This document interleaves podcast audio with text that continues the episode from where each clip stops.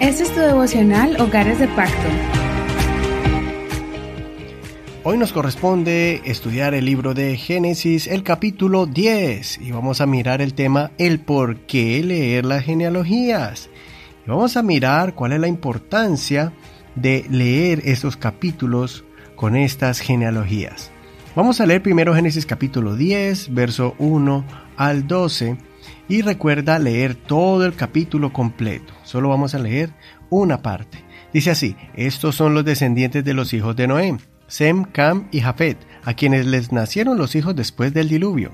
Los hijos de Jafet fueron Gomer, Magog, Madai, Javán, Tubal, Mesec y Tiras. Los hijos de Gomer fueron Askenaz, Rifat y Togarma. Los hijos de Javán fueron Elisa, Tarsis, Kitim y Rodanim. A partir de estos fueron pobladas las costas de las naciones, según sus territorios, cada una según su idioma, conforme a sus familias en sus naciones. Los hijos de Cam fueron Cus, Misraín, Fud y Canaán. Los hijos de Cus fueron Seba, Ávila, Sapta, Rama y Sapteca. Los hijos de Rama fueron Seba y Dedán. Cus engendró a Nimrod, quien comenzó a ser poderoso en la tierra. Él fue un vigoroso cazador delante del Señor, por lo cual se suele decir como Nimrod, el vigoroso cazador delante del Señor. Al principio su reino abarcaba Babel, Erech, Akkad y Calne, en la tierra de Sinar. De aquella tierra salió para Asiria y edificó Nínive, ciudad Rehobot, Calach y Resén, entre Nínive y Calag. Esta es una gran ciudad. Hasta aquí la lectura de hoy. Este capítulo es uno de tantos que hay en la Biblia, de aquellos que los lectores de la Biblia prefieren brincarse y no leerlo. Las genealogías son a veces tediosas, especialmente porque muchos no le ven el sentido de leerlas. Pero si lees con atención, descubrirás detalles importantes o por lo menos curiosos para entender cómo nacieron los pueblos y naciones o entender cómo están conectados ciertos personajes importantes de la Biblia. La genealogía también nos enseña la importancia de las buenas acciones y cómo repercuten positivamente en nuestros hijos.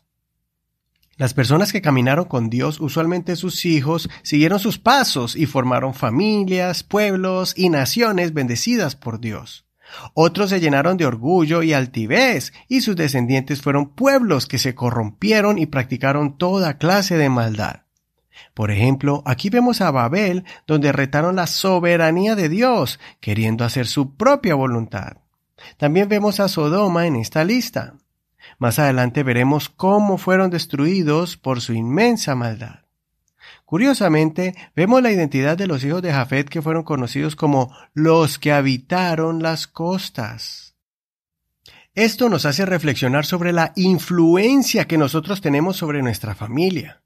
Cuando formes tu hogar, no olvides que es muy probable que ellos formarán sus familias de forma similar a lo que les hayamos emulado, lo que les hayamos mostrado. Ellos adoptarán nuestras costumbres, hábitos, creencias, tradiciones, etc. Y sobre estas acciones ellos las transmitirán a sus hijos. Espero que hayas podido aprender algo hoy en medio de tantos nombres de familias, clanes y naciones.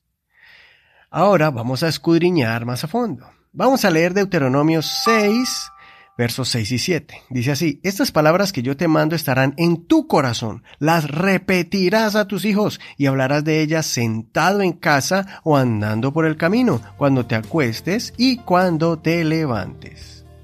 Luego, ahora vas a usar la técnica llamada parafrasearlo y repite con tus propias palabras el significado del texto bíblico. Después escribe estos pensamientos en tu cuaderno de estudio de la palabra del Señor y así amplíes lo que acabas de recibir como revelación por parte del poder de Dios para aplicarlo en nuestras familias. Soy tu hermano y amigo Eduardo Rodríguez. Que el Señor Jesús escuche tu oración y te conceda ver a tu descendencia servir al Señor. Mañana seguimos con el siguiente devocional y gracias por compartir este tu devocional con tus amigos en las redes sociales y tus contactos. Bendiciones.